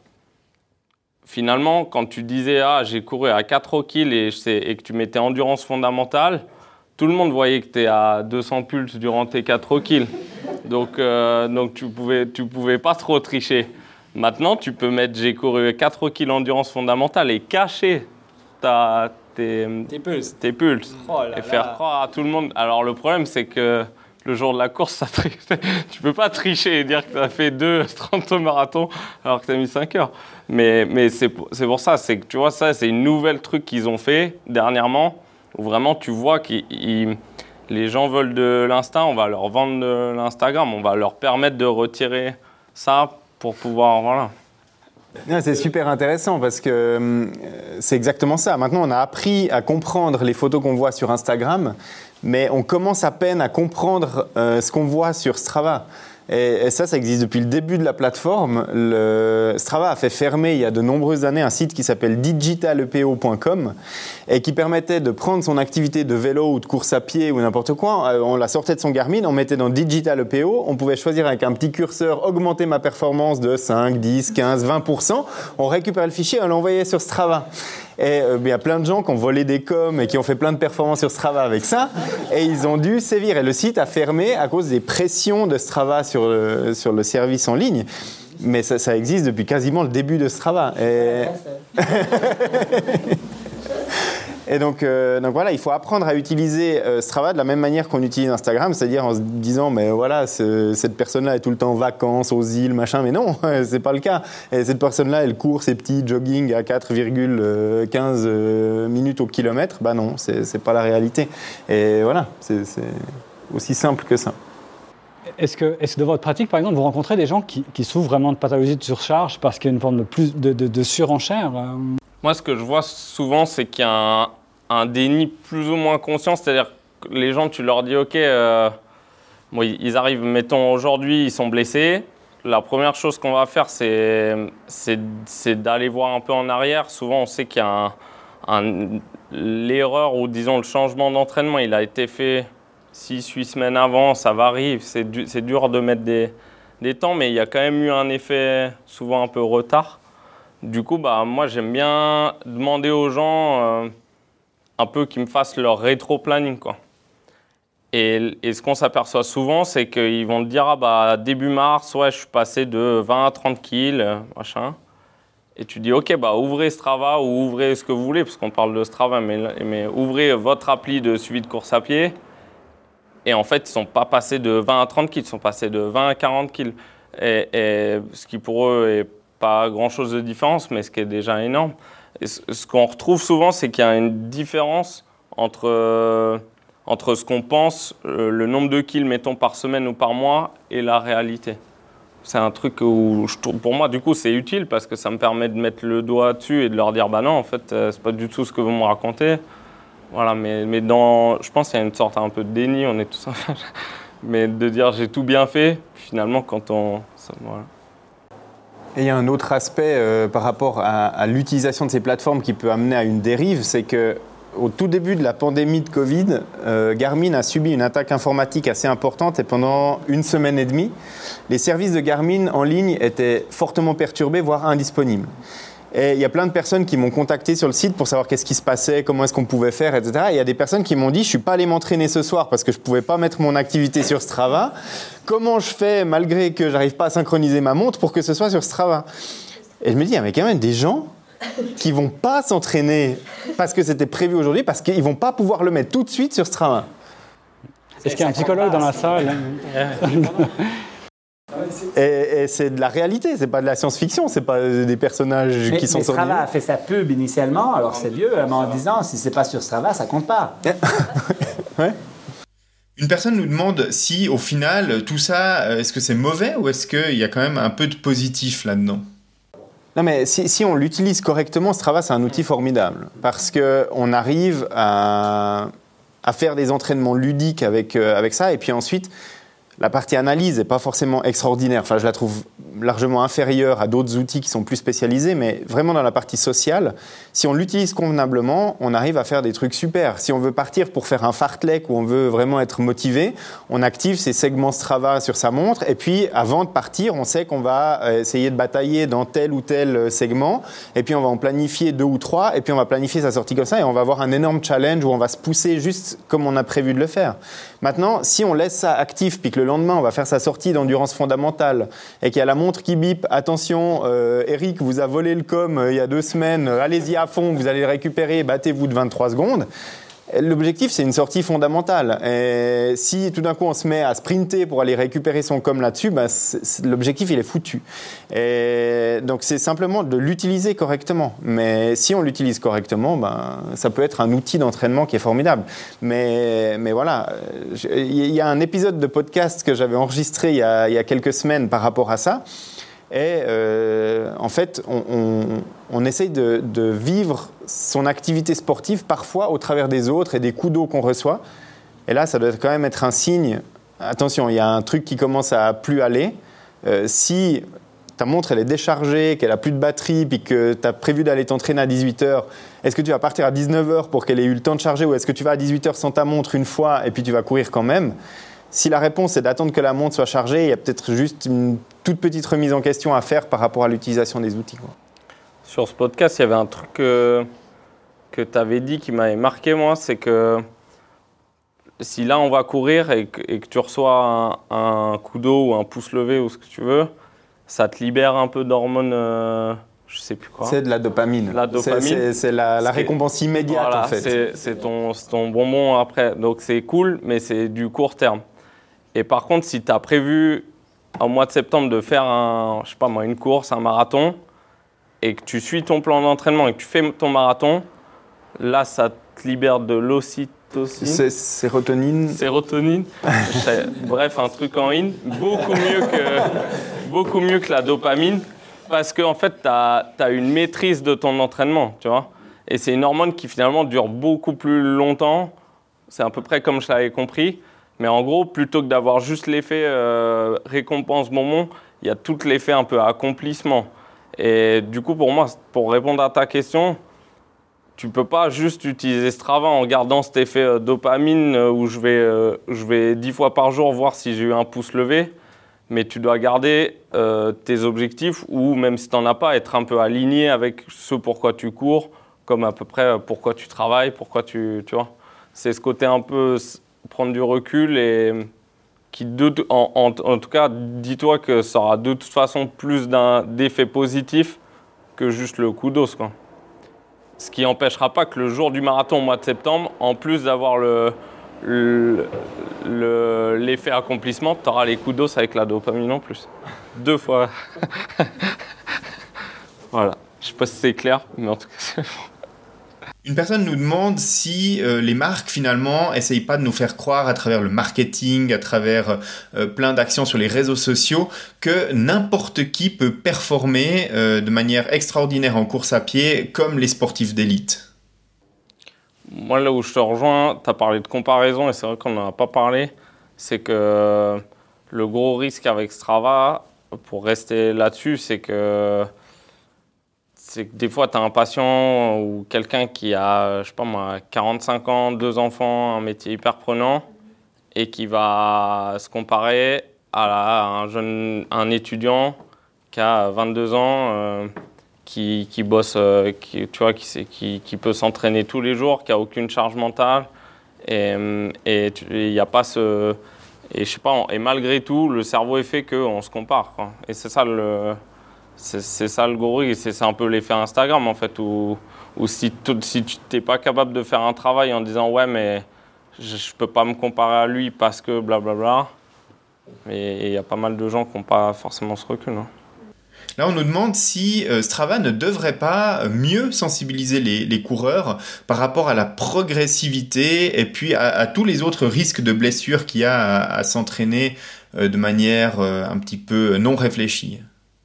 Moi, je suis. Je te rejoins aussi dans le sens où tu parlais Nolio, par exemple, il commence à faire un podcast. Moi qui suis énormément consommateur de podcasts, bah, avant c'était les livres, maintenant finalement il y a d'autres canaux d'information. Et, euh, et, je trouve que c'est un peu leur part du, du truc. Euh, il, ouais, mais finalement, ce travail, ils n'ont aucun intérêt, ah on revient au marketing, mais ils n'ont aucun intérêt à avertir leurs utilisateurs de ne pas faire ci, de ne pas faire ça, parce que c'est leur business finalement. C'est leur business d'avoir des abonnements payants pour des gens qui vont montrer plus de segments, de classements, etc. Donc, euh, finalement, ils n'ont aucun intérêt à le faire si il euh, n'y a, a, personne qui se pose la question derrière et qui continue à consommer leurs produits payants.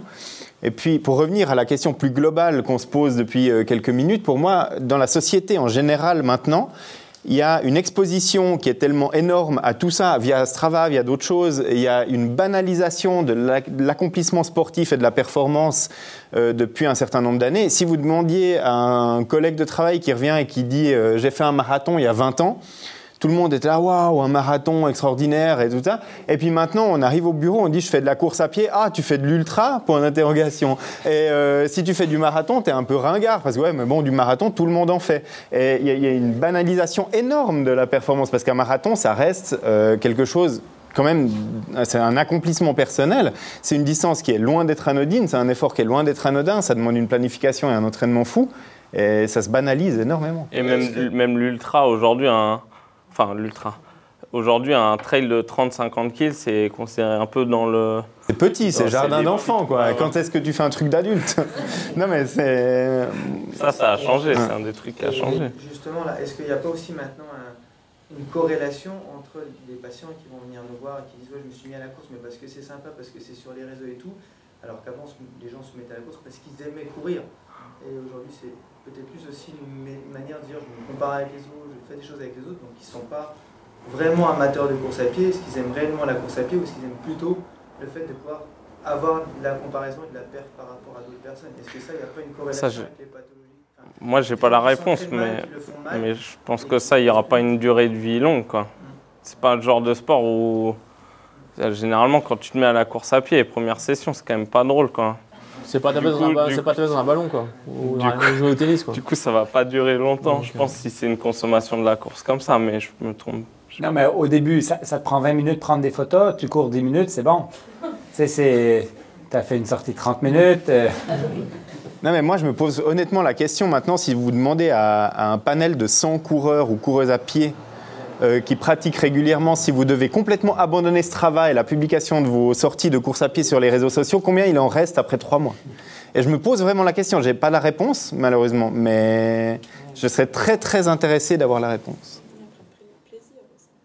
Ouais.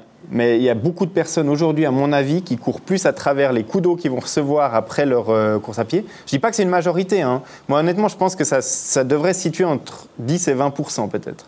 Mais c'est une estimation personnelle. faire un sondage là. Hein. Est-ce que, les gens, est que les gens sont honnêtes? Il y a une sélection ici. Qui, est courageux et courageuse dans la salle Moi, je peux dire honnêtement que je me suis enlevée de tous les réseaux sociaux.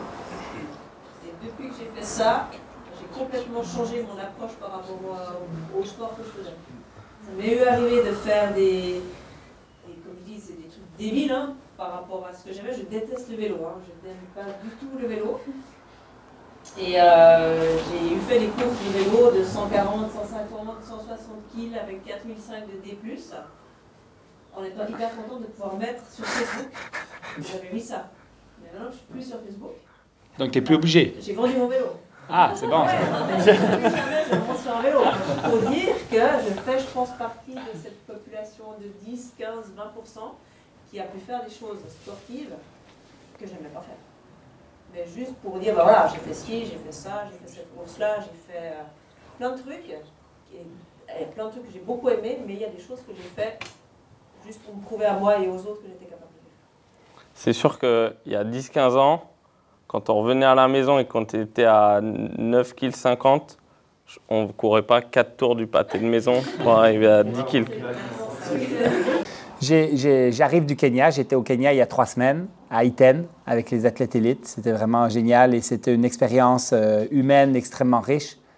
Si vous voulez vous reconnecter avec la vraie course à pied, allez à Iten. On organise un camp d'entraînement d'ailleurs euh, avec le coaching du coureur. On organise ça euh, prochainement. Puis pour les professionnels de la santé, on a le 3.0 qui est euh, au Kenya l'année prochaine, début mars. clairement, les Kenyans, d'abord, ils n'ont pas les moyens, donc ils n'ont pas de montre. ils ne savent même pas des fois combien ils courent exactement en temps. tu leur demandes, OK, parce qu'on a fait des cas cliniques, on a évalué plein de, gens là-bas, puis tu dis, OK, combien de kilomètres par semaine tu fais? Et il y en a plein qui, font une 2, une 3 sur euh, demi-marathon, hein, sur semi-marathon. Donc des athlètes euh, de haut niveau qui n'ont aucune idée, qui ne savent pas trop parce que, ben, parce que je n'ai pas, la montre, donc je ne sais pas combien, donc c'est à peu près, un peu près ça. si vous voulez vous connecter à la course à pied pour vrai, allez à Iten. Ouais. D'abord, vous allez voir les jeunes courir pieds nus partout. ça, c'est assez magique. Et puis, voilà. On a une personne dans le public qui nous fait remarquer que euh, on, blâme pas mal les personnes qui euh, ne courraient que pour euh, faire figurer leurs exploits sur Strava. Mais finalement, est-ce que c'est pas bien de, courir, même si c'est uniquement pour Strava Est-ce que c'est pas finalement mieux que de rien faire du tout? Ça dépend de l'aspect mental. Moi, là-dessus, je serais, je serais plus. Je suis d'accord avec toi sur l'aspect physique. C'est-à-dire que oui, le sport est bénéfique pour la santé mais, mais là, si on prend vraiment quelqu'un qui court uniquement pour ce. Euh, qui déteste courir et qui court uniquement pour ce. Tu vois euh, ok, physiquement c'est bien, mais mentalement, je suis pas sûr qu'on soit dans un truc ultra mieux que quelqu'un qui court pas, mais qui est hyper aligné avec soi-même, tu vois. Une personne dans le public qui demande s'il y a des études qui démontrent une amélioration de la santé euh, avec de l'activité physique. OK, parce que si on parle d'études scientifiques, il y a des milliers d'études scientifiques, des dizaines, voire des centaines de revues systématiques qui montrent que si tu as euh, une, activité cardiovasculaire régulière, on parle d'à peu près deux heures et demie par semaine distribuée comme tu veux, dans une zone d'intensité où euh, tu es essoufflé, et puis que, comme faire du jogging par exemple, tu as des effets sur la santé qui sont phénoménales tu as, une réduction du risque de décès de 27 tu diminues le risque de cancer du sein jusqu'à 60 maladie d'Alzheimer jusqu'à 70 euh, détresse psychologique jusqu'à 50 Il n'y a aucune pilule qui existe actuellement qui est aussi puissante que celle de l'activité physique cardiovasculaire pratiqué régulièrement, qui a un effet en plus sur toutes les pathologies. la science, euh, en fait, notre problématique actuellement, c'est comment on arrive à convaincre les gens de faire une activité cardiovasculaire quotidiennement, idéalement. Il nous demande euh, à quelle intensité est-ce qu'il faudrait s'entraîner pour bénéficier de tout ça? Oui, alors euh, l'équivalence des comités d'experts, c'est euh, tes deux heures et demie intenses ou sinon tes cinq heures par semaine qu'on appelle plus modéré. Donc là, tu n'es pas vraiment essoufflé, tu vas faire du vélo tranquille, de la marche, et tu pourras avoir un effet sur la santé qui est quand même souhaitable il y a certaines conditions qui bénéficient quand même beaucoup plus d'une activité cardiovasculaire plus intense. Genre ta densité osseuse, ton risque de fracture de, euh, ostéoporotique va diminuer euh, de jusqu'à 70% en faisant de l'activité cardiovasculaire régulière. Mais est-ce que marcher le double, mais moins intense, ça marche aussi? Certainement. Est-ce que sur les maladies cardiovasculaires, tu es aussi efficace? Peut-être pas. Il faudrait que je vérifie. Euh. Elle nous demande si ça a des effets aussi sur la santé psychique euh, de faire de l'activité physique. Tu mentionnais tout à l'heure que ça diminuait le risque de, dépression. Oui, oui, clairement. Euh, jusqu'à 30% et puis 50% de détresse psychologique euh, en moins, jusqu'à, parce que les études sont toujours, ont toujours une certaine variabilité. On a fait un super beau poster, si ça t'intéresse, que tu peux télécharger sur la clinique du coureur. Et ce poster, en fin de compte, on a répertorié tous les, les chiffres maximum de l'ensemble des études. Mais là-dessus, parenthèse, tu as des études euh, il y en a une, 5 millions de femmes répertoriées dans une revue systématique. C'est des études d'envergure phénoménale. Tu as des suivis euh, prospectifs de 20, 25, 30 ans sur euh, certaines études poulées dans ces revues systématiques. Donc, la preuve n'est absolument pas à faire que l'activité physique régulière cardiovasculaire a des effets phénoménaux sur la santé. On sait actuellement que l'inactivité physique tue plus de gens que le diabète, la fumée de cigarette et l'obésité réunis. Et on nous demande si on, marche 10 heures par semaine euh, dans son boulot, est-ce qu'il y a toujours besoin de faire du running à côté pour se maintenir en bonne santé? Bon, en fait, il y, a plein de manières de stimuler ton système, donc cardiovasculaire. Et puis maintenant, ce qui est un peu à la mode, c'est que tu montes les escaliers très vite, admettons, deux étages, et, comme on a ici, par exemple. Et euh, juste le fait de monter tes pulses rapidement, de façon très ponctuelle, quelques fois par jour, pour avoir des effets très intéressants sur ta santé générale.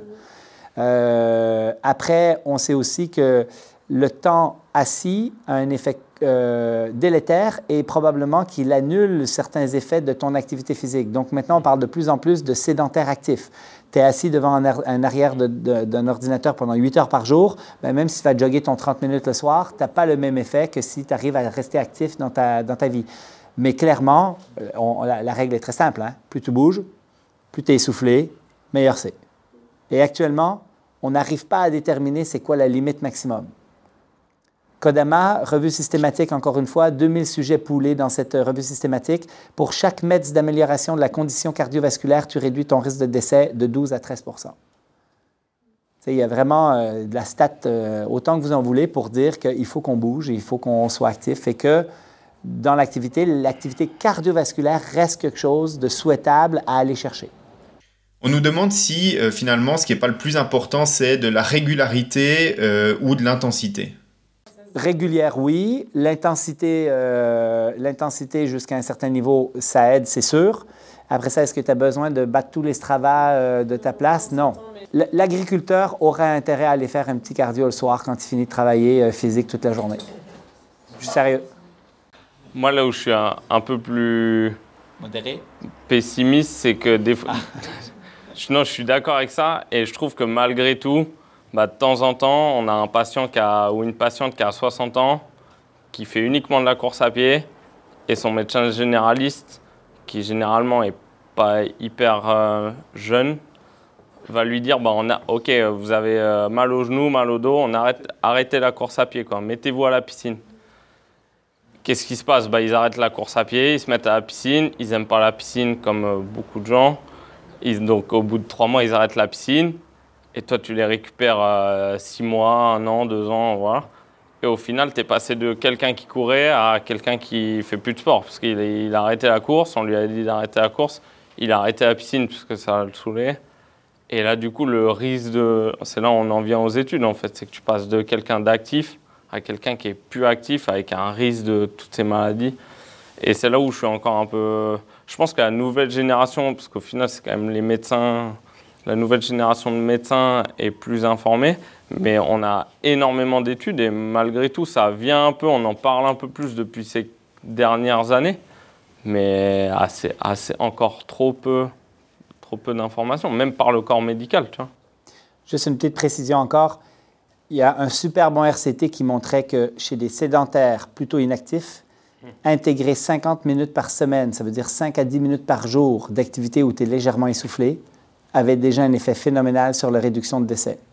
Donc, en fait, tout est relatif. Si moi, je décide là de faire, par exemple, 5 euh, à 10 minutes par jour, clairement, je vais me déconditionner parce que je pars à un niveau où je cours tous les jours 30 minutes à une heure.